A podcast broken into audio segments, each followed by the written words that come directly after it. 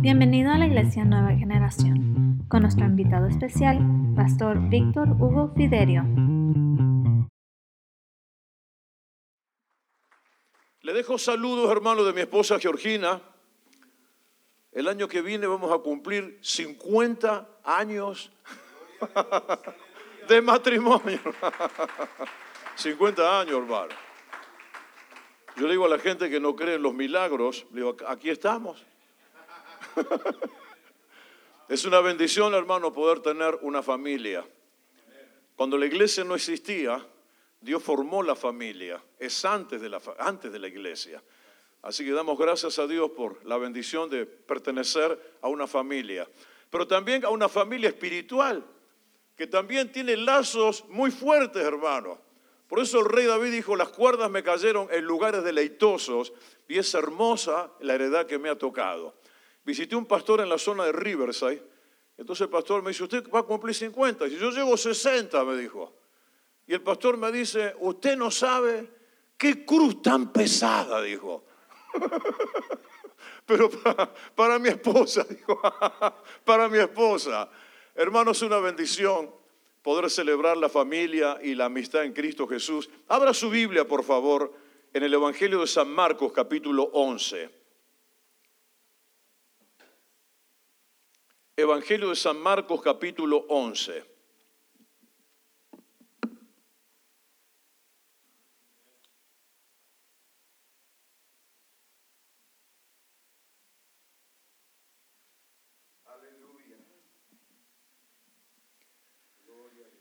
Lo encontró, ¿verdad?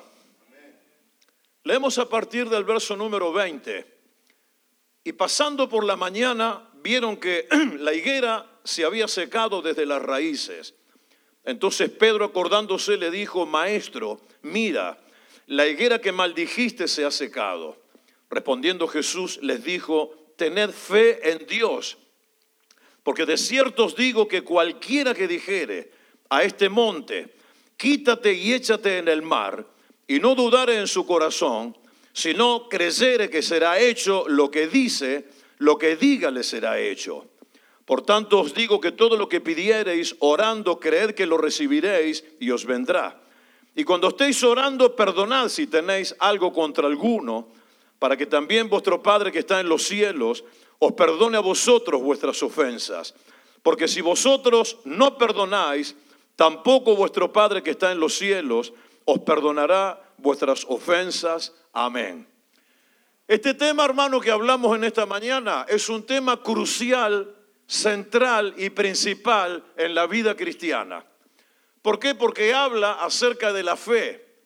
Y usted sabe que el Nuevo Testamento dice que el justo por la fe vivirá. ¿Quién es el justo, hermano? Usted y yo, los cristianos.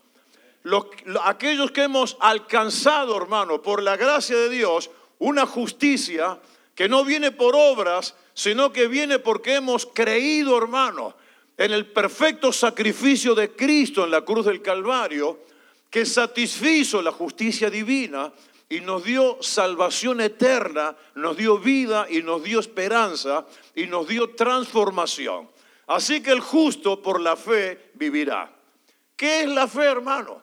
La fe es la certeza de lo que usted espera y es la convicción de lo que no se ve. La convicción, hermano, es una persuasión, una seguridad interior que nada ni nadie nos puede robar. La fe es un don de Dios, hermano. Dios, el día que nos escogió, hermano, y nos llamó, nos dio una medida de fe para que usted y yo podamos creer en el Evangelio. Esa fe, hermano, tiene que ser desarrollada y esa fe, si usted me permite la expresión, es el combustible, hermano, que nos permite caminar por la vida en victoria y en bendición.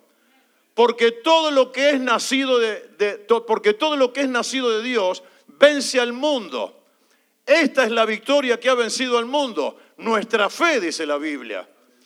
¿Quién es aquel que vence al mundo sino el que cree que Jesucristo es el Hijo de Dios? Amén.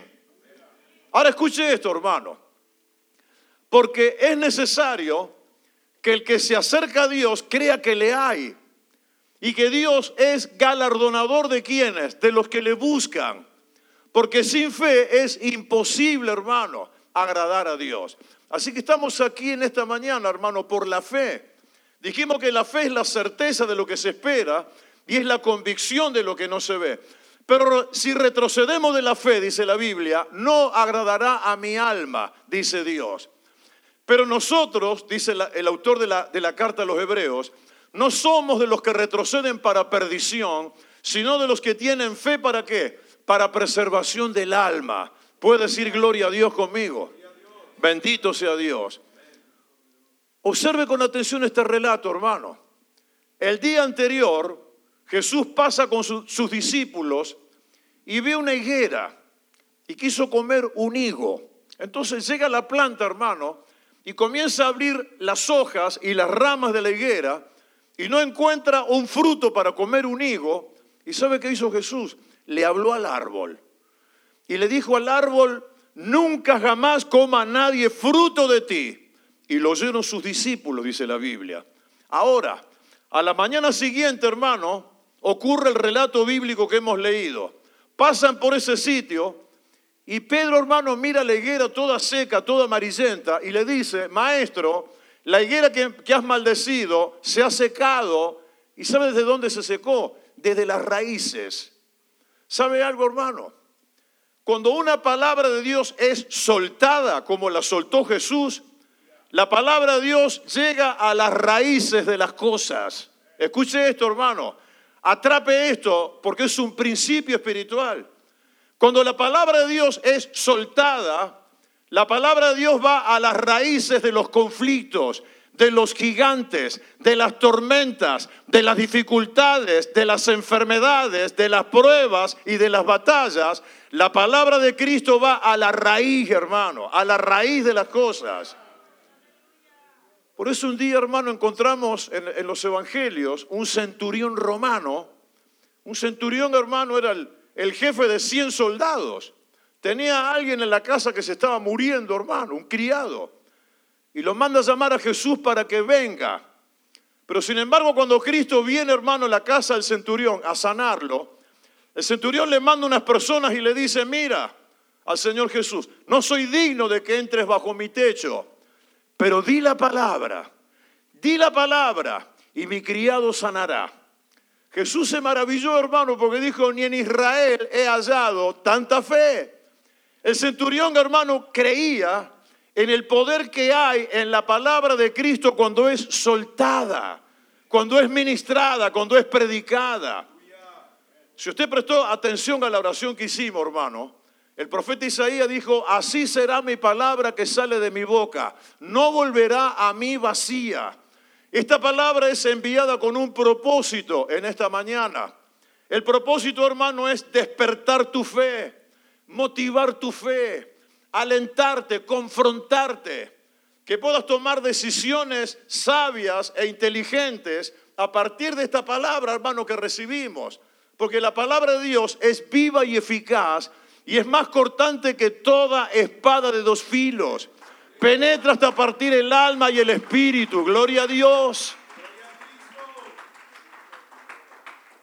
Jesús sanaba a la gente con la palabra, hermano. ¿Sabe qué dijo el apóstol Pedro? ¿Cómo ungió Dios con poder y con el Espíritu Santo a Jesús de Nazaret? Y cómo éste anduvo haciendo bienes y sanando a todos los oprimidos por el diablo. ¿Por qué? Porque Dios estaba con él. Hermano, donde la ciencia no llega, la fe y la palabra de Dios llegan. Donde la medicina no llega, la fe y la palabra de Dios llegan. Gloria a Dios, hermano. Por eso penetra hasta lo más profundo del ser humano. Hermano, yo estoy convertido a Cristo desde el año 1980. Mire, de aquel año, hermano, que ya van creo que como 43, ¿verdad? He visto, hermano, sanidades espectaculares. Antes de la pandemia, hermano, estábamos en la planta baja de un hotel céntrico enfrente de la estación de bus. Venían gente pastor de todos los lugares, gente que esperaba eh, un bus, veía que estaba una iglesia y se venía ahí. Escuchaba la palabra, se entregaban a Cristo y se tomaban el bus y se iban, vaya a ver a qué sitio. Era una iglesia al paso. Vino un hombre, hermano, llamado Raúl. Él dijo, pastor, dice, si ustedes me reciben, yo quiero que usted sepa que yo tengo un problema. Yo soy un hombre HIV positivo. ¿Sabe lo que es un hombre, hermano, HIV positivo? Un portador de SIDA. Y yo le digo, eres bienvenido aquí a esta casa. Esta casa es casa de Dios. Esta casa, también como esta, hermano, es casa de salvación. Es casa de sanidad, es casa de libertad, es casa de milagro, hermano, es casa de, casa de maravillas. Gloria a Dios. Y usted sabe que hacía Raúl, hermano. Cada vez que hacíamos el llamado se venía al altar, le imponíamos las manos, lo declaramos sano. Viene un día Raúl, hermano, y sabe que dijo, pastor, ¿me deja contar un testimonio? Le digo, sí. Y pasa al frente, hermano, y pone la mano dentro del saco, hermano, y saca un papel. El papel se lo que era, hermano, un estudio clínico.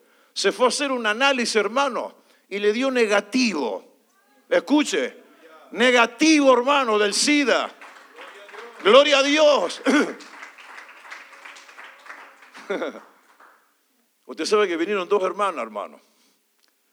Y la hermana al final de la reunión se le acercaron y le dijeron al hermano, dice, no se habrán equivocado, dice, con la máquina.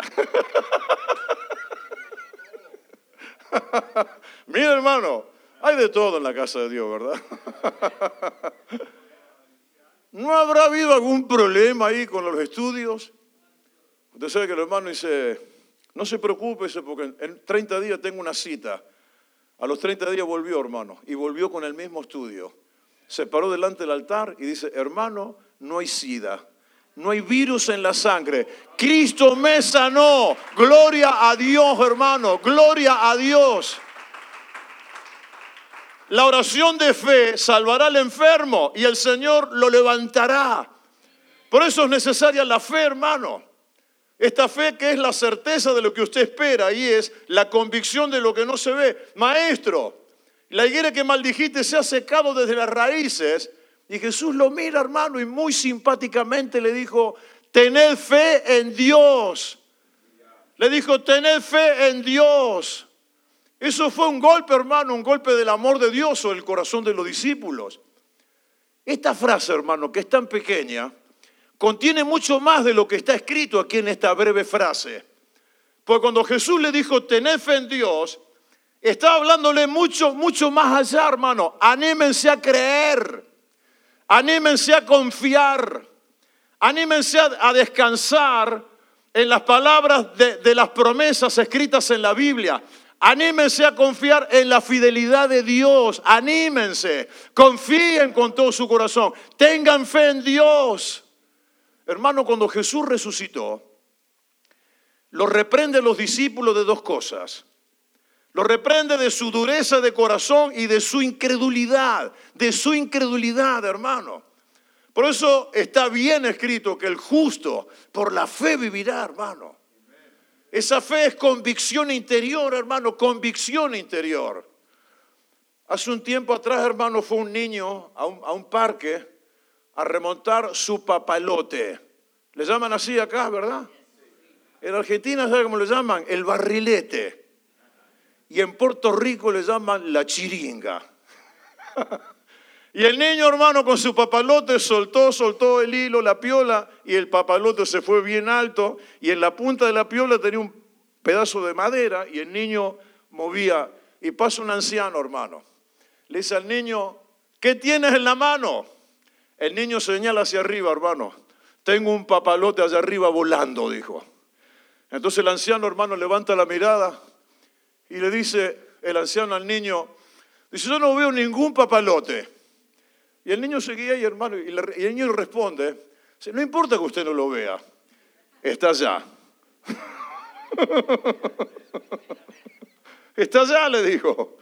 Y el anciano, hermano, pone la mano así para evitar el reflejo del sol y vuelve a mirar y le dice, ¿estás seguro? Dice que tienes un papalote volando. Y el niño lo mira y le dice, estoy segurísimo. Estoy bien seguro, le dijo el niño. Y el anciano le pregunta, dice, ¿qué te da esa seguridad? Lo tengo con la mano, dijo. lo tengo, lo tengo, gloria a Dios. ¿Sabe cómo se llama eso, hermano? Eso es seguridad. eso es certeza, eso es convicción, eso es persuasión, hermano. ¿Quién te puede robar la fe? ¿Quién te puede robar tu confianza en Dios? Ni, ni, el diablo, ni los demonios, ni ninguna circunstancia, hermano. Nada te puede separar del amor de Dios, que es en Cristo Jesús, Señor nuestro. Amén. Gloria a Dios. Poderoso su nombre. Y le deja esta verdad, hermano. Tened fe en Dios. ¿Por qué? Porque cualquiera que dijere a este monte, mire, muchas veces, hermano, Cristo habló simbólicamente, habló simbólicamente, alegóricamente.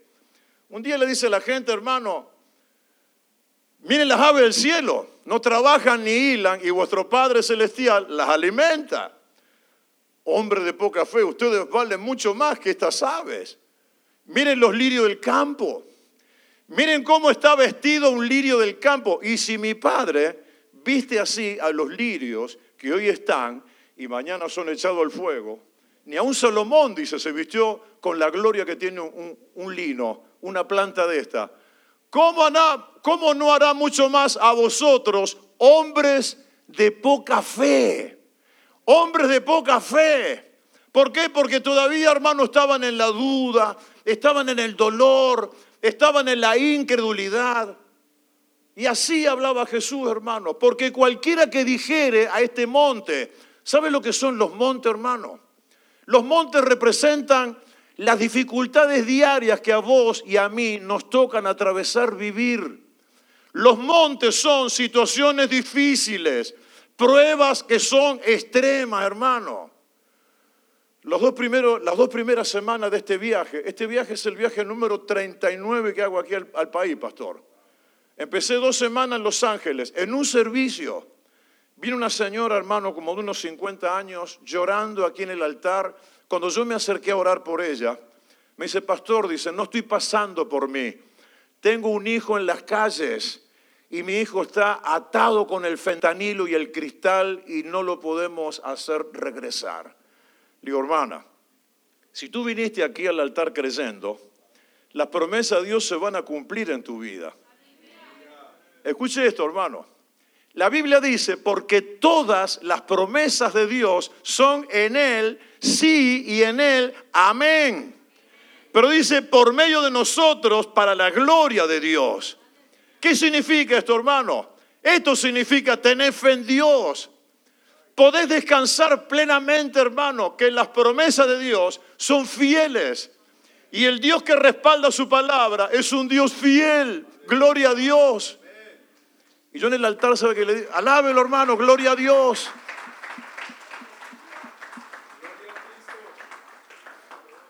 Yo le dije a esa mujer, ¿sabes lo que dice Dios? Cree en Jesucristo y serás salvo tú y tu casa. Otra promesa dice, hermano, este es el pacto que yo hice contigo. Mi espíritu que puse en tu corazón y mis palabras que puse en tu boca nunca faltarán de tu boca, ni en la boca de tus hijos, ni en la boca de los hijos de tus hijos. Tus nietas y tus nietos van a predicar la palabra, hermano. Alábelo, gloria a Dios. Gloria a Dios.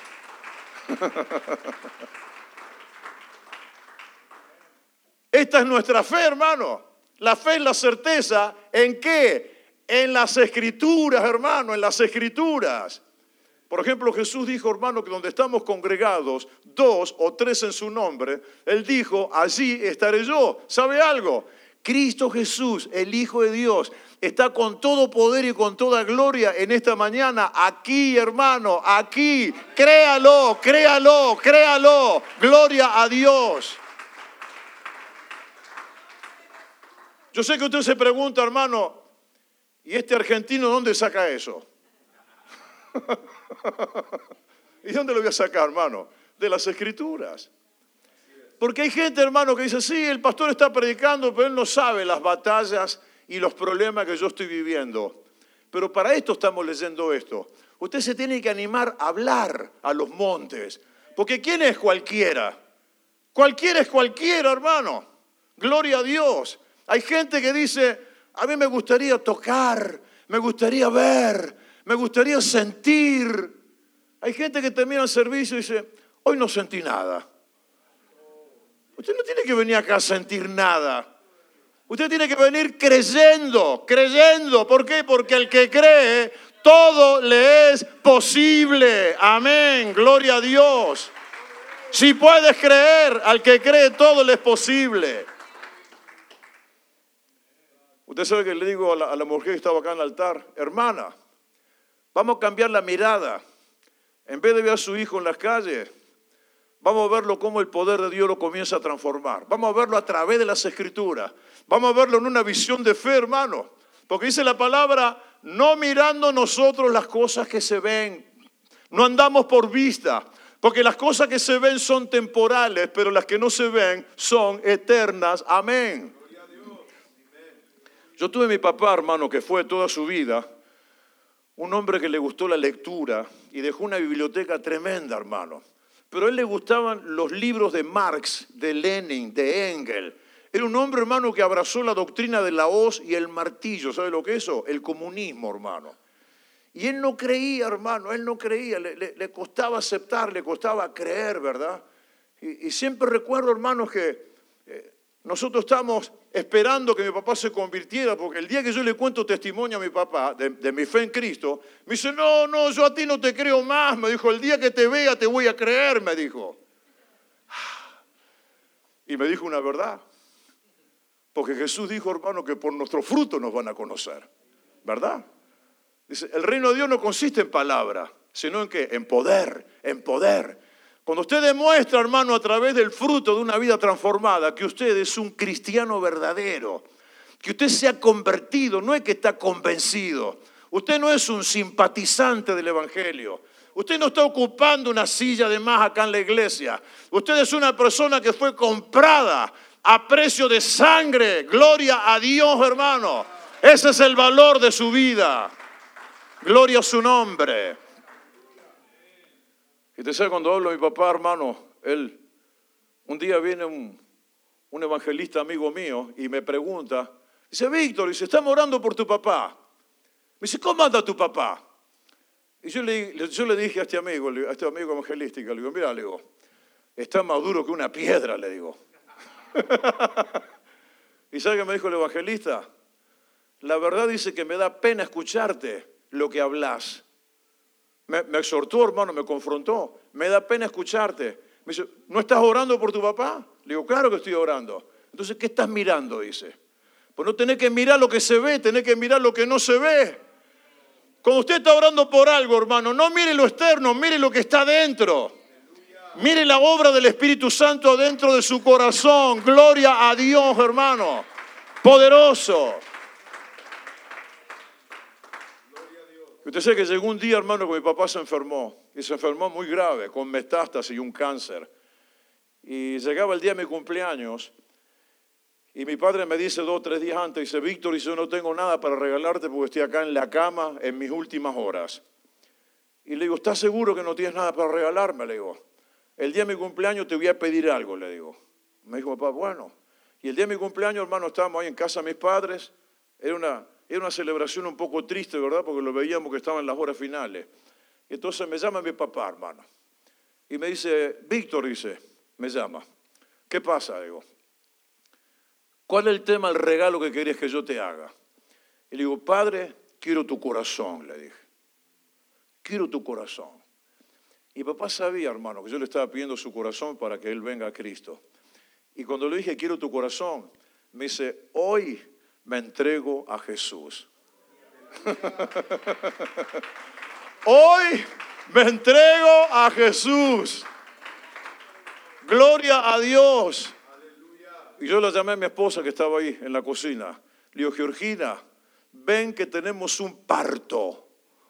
Un parto. Vio cuando nace una nueva criatura, hermano, nace del agua y del espíritu. Ven que tenemos un parto. No hay gozo mayor en los cielos cuando un pecador se arrepiente, hermano. Gloria a Dios. Gloria a su nombre. Y, oramos por mi papá, hizo la oración del pecador. Digo, Padre, digo, quiero que sepas también esta noticia, que el Cristo que dio su vida en la cruz para darte salvación, dice la Biblia, antes de morir, a él lo azotaron. Isaías dice, hermano, ¿sabe cómo quedó Jesús antes de ir a la cruz? Humanamente irreconocible. Irreconocible, hermano. Perdió su aspecto de ser humano, de tanta tortura. Dice el profeta Isaías, hermano, le veremos sin atractivo para, que, para que le deseemos. Varón de dolores, experimentado en quebranto y como que escondimos su rostro, fue menospreciado y no le estimamos, mas él herido fue por nuestras rebeliones, molido por nuestros pecados. nuestra paz fue sobre él y por su llaga fuimos nosotros curados, dice la Biblia. En la cruz del Calvario, hermano, Cristo llevó las enfermedades de la raza humana. Si usted cree, hermano, usted puede ser sanada y sanado en un acto de fe. ¿Sabe qué hicimos, hermano, con mi esposa? La locura de la oración. Porque la oración de fe salva al enfermo. Y aquí hemos leído, hermano, todo lo que pidieres orando, creyendo que lo recibirás, te vendrá, te vendrá. Usted sabe que oramos con mi papá, hermano, le, impusimos las manos. Y oramos, hermano, rompiendo toda potestad de cáncer y de, y de plagas malignas. Ordenamos que la enfermedad se secara y que se fuera de ese cuerpo. ¿Sabe cómo terminó la historia, hermano? Pasaron los días, pasaron los días y mi papá se empezó a recuperar. Y no solamente que se empezó a recuperar, se venía a las reuniones, hermano. Cristo lo sanó. Cristo lo sanó. Gloria a Dios, hermano. Gloria a Dios. Mi papá se convirtió en mi hijo. Mi papá fue mi hijo, hermano, mi hijo espiritual. Él me trajo al mundo, hermano, pero yo lo traje al reino a él. Gloria. Gloria a Dios. Mi mamá también era mi hija, hermano. Ella me trajo al mundo, pero yo la traje al reino. Gloria a Dios. Y Señor, qué bendición que es creer. Mira, hermano, quiero ir concluyendo para que abraces esto y no lo sueltes. Jesús dijo, porque cualquiera que dijere este monte, anímate a hablarle, hermana y hermano, a tus dificultades. Anímate a hablarle a tus problemas. Anímate a hablarle, hermano, a las situaciones difíciles que te puedan tocar atravesar por la vida. Cualquiera que le hablare a este monte y no dudar en su corazón, sino que creyere que será hecho lo que diga, lo que diga le será hecho, hermano. Es decir, lo que tú hablas, lo que tú declaras, lo que tú confiesas con tu boca. ¿Sabe qué dijo el rey David, hermano? Creí por lo cual hablé.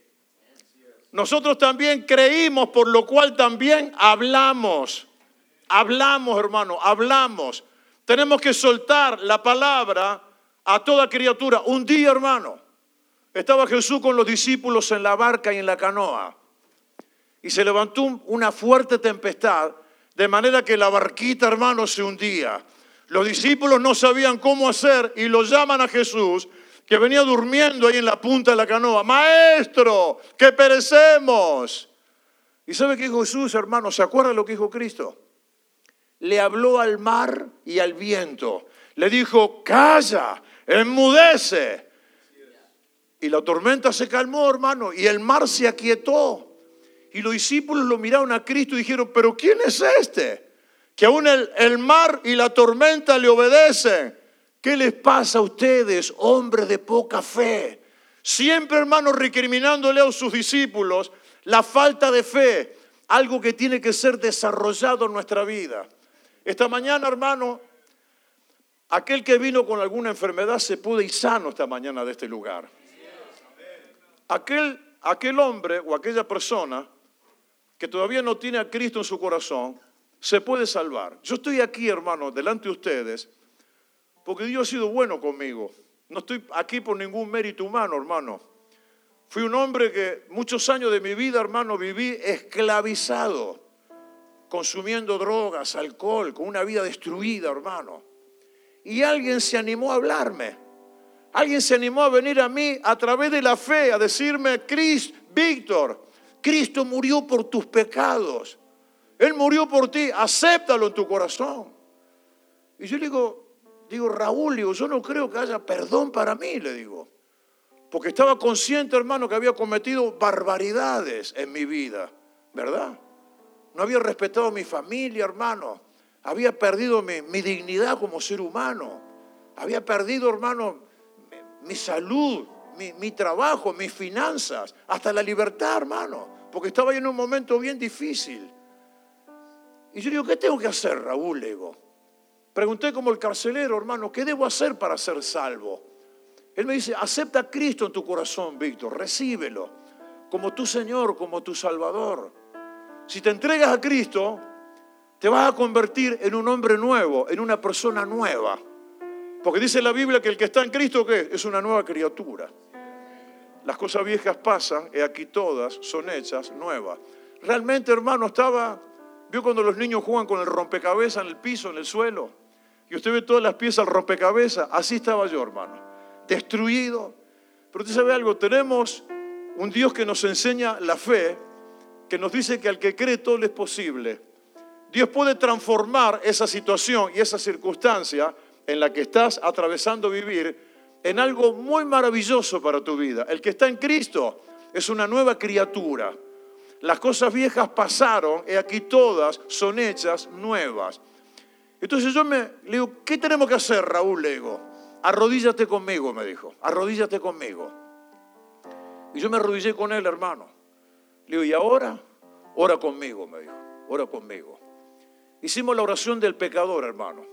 Es la oración más preciosa que uno puede hacer en la vida, ¿verdad? Cuando uno viene a Dios y le dice, Dios, perdóname. Perdóname porque me he equivocado, perdóname Señor porque me extravié, Perdóname Señor porque falté a la fe. Perdóname Señor porque me equivoqué. Pedir perdón, hermano, pedir perdón. Este pasaje que estamos leyendo dice que tenemos que perdonar a la gente sus ofensas. Si aquí entre nosotros, hermano, hay alguien que tiene que perdonarle alguna grosería o alguna maldad a alguien, hágalo, hágalo. Porque es mejor negocio, hermano, pedir perdón que guardar rencor. Hace unos años atrás, hermano, un pastor bautista me invita a predicar en un evento evangelístico en la ciudad.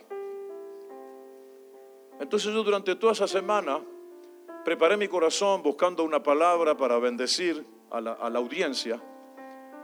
Y estuve muy contento, hermano, cuando llegó el domingo, me sentía con una fuerza interior, hermano, con una paz y sabía que tenía una palabra poderosa para soltar. Todos los domingos, hermano, en, mi familia, almorzamos en mi casa como ahora, todos los domingos están todos ahí, mis hijos, mis nueras, mis nietas, y yo los veo por acá por el teléfono. y usted sabe que después del almuerzo hubo una conversación. Vio que cuando usted termina de, el lunch con la familia, empiezan las, las conversaciones. Y la conversación, hermano, comenzó a, a salirse de los carriles.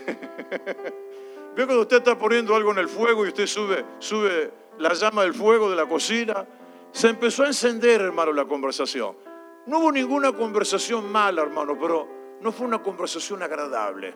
Porque fue algo parecido a una, como una discusión, hermano. Y yo me sentí muy, muy triste en mi corazón. Y lo primero que hice, hermano, fue mirar el reloj. Y digo, Señor, estoy a tres horas de subir a predicar en la iglesia. Y yo me siento triste, digo, y no sé a quién puedo ir a bendecir en esta condición interior. Entonces, hermano, me fui a mi habitación y sentí una voz. La voz, ¿sabe qué me dijo? Usa la máscara. Usa la máscara. Por supuesto que no era Dios, hermano, ¿no? Usted sabe lo que es la máscara. Veo que usted va a la tienda, hermano, y encuentra las máscaras. Y la gente se la coloca con una gomita atrás de la cabeza. y la máscara por ahí está bien risueña. Pero el que está detrás de la máscara no está risueño, está triste. Usar la máscara, hermano, es aquello que Jesús le dijo a los discípulos. Tengan cuidado con la levadura de los fariseos, que es la hipocresía. ¿Sabes lo que es la hipocresía, hermano? La doble cara. No se ponga triste que Dios le ama. Deme una sonrisa. Deme una sonrisa, gloria a Dios. ponte la máscara. claro, me tenía que subir a predicar con la máscara. Con la máscara de que está todo bien, pero no estaba nada bien. Y yo, hermano, ¿sabe qué dije? No, Satanás, nunca me coloqué ninguna máscara y no me la voy a colocar a esta altura de mi vida, ni me la voy a colocar hasta el día que muera. que Satanás lo sepa, hermano. No me voy a colocar la máscara. Y yo pensaba, digo, ¿cómo soluciono este asunto? Me fui a la casa del pastor. El pastor me recibe, hermano. Víctor, dice, qué alegría. Dice, estamos orando porque esperamos un evento, dice, lleno de bendición. Digo, pastor, le digo, le vengo a avisar que se quedó sin predicador, le digo. ¿Pero qué pasó? Me dice. Bueno, pastor, usted mi pastor, le tengo que contar la verdad. Mire, hermano, quiero hacer una pausa acá. Ustedes tienen aquí un matrimonio excelente de pastores. Venga a contarle sus batallas, no se las oculte. Nadie dijo nada. Nadie dijo amén. para eso están, hermano. Para ministrarnos, para cuidarnos, para jalarnos la oreja cuando lo necesitamos, hermano. Para alentarnos, para confrontarnos, para instruirnos. Y también para escuchar nuestros problemas, hermano. Y digo, pero ¿cómo que no vas a predicar? Le digo, pastor, pasó esto, esto y esto. Le digo, Víctor dice, esto se arregla en 10 segundos, me dijo. Digo, ¿de veras? Sí. Digo, ¿cómo? A las rodillas. A las rodillas. ¿Sabe algo, hermano? No hay situación, ni circunstancia, ni batalla, ni gigante, ni ninguna cosa que usted no pueda solucionar en las rodillas. en las rodillas, gloria a Dios. Cuando usted viene en fe a la presencia del Señor a decirme, Señor, socórreme, socórreme. Socórreme como la cananea que vino a pedir socorro, hermano, socórreme. Cuando terminamos la oración, me dijo el pastor, le dije al pastor, ¿ya está todo? Me dice, no, Víctor, dice, hay que ir a casa ahora. hay que ir a casa. Y yo entendí lo que era eso, ir a casa. Escucha, hermano, si usted ofendió a alguien, lo primero que tiene que hacer es pedirle perdón a Dios. Y lo segundo, usted tiene que ir a la persona a quien usted lastimó y decirle, mira, no me porté bien, perdóname. ¿Está de acuerdo con esto? Esto que le transmito, hermano, no es mío. Es, es del Dios que lo dejó escrito esto. Tenemos que ir a pedir perdón, porque si hemos tenido, hermano, las agallas y el valor de cometer un pecado y maldecir a alguien o descalificarlo o denigrarlo o hablar mal, yo tengo que tener ahora, hermano, la misma agalla para ir a decirle, mira, me equivoqué, perdóname. Y yo regresé a mi casa, hermano, estaba mi familia ahí, le digo, bueno, yo quiero decir algo, le digo. Y digo, yo no estuve bien con lo que hablé en la parte mía, le digo, les pido que me perdonen. Mi hijo, hermano, mis hijos y mi esposa, sí, ya nos perdonamos, Víctor, ya quedó esto enterrado. Cuando pasó eso, hermano, ¿sabe la sensación que tuve? Lo que pasó allá en el jardín del Edén. Cuando Dios le dijo a Adán y a Eva, la serpiente te, herirá en el calcañar, pero tú le herirás en la cabeza. ¡Pam! Pégale en la cabeza a Satanás, hermano. ¡Pam! Gloria a Dios. ¡Pam! ¿Y usted sabe qué pasó, hermano? A las seis de la tarde estaba acá en el altar, predicando con toda libertad. Digo, Señor, si yo no hubiera hecho eso, me imagino la escena, hermano, mi esposa sentada acá adelante mirándome los ojos.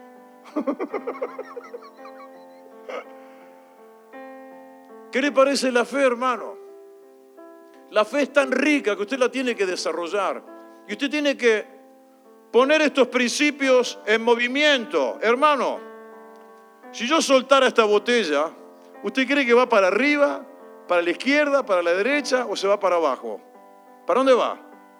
Para abajo. ¿Por qué? Por la ley de la gravedad. Todo tiende a ir al centro del universo.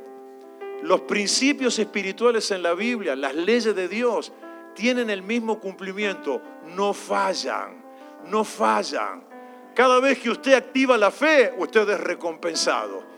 Cada vez que usted, hermano, vive por la fe, camina por la fe, usted es recompensado, es bendecido, es sanado, es prosperado. Usted recibe maravillas, milagros, salvación, vida eterna y todas las promesas de Dios se cumplen en usted. Dice amén. Dele gloria al Señor, bendito su nombre.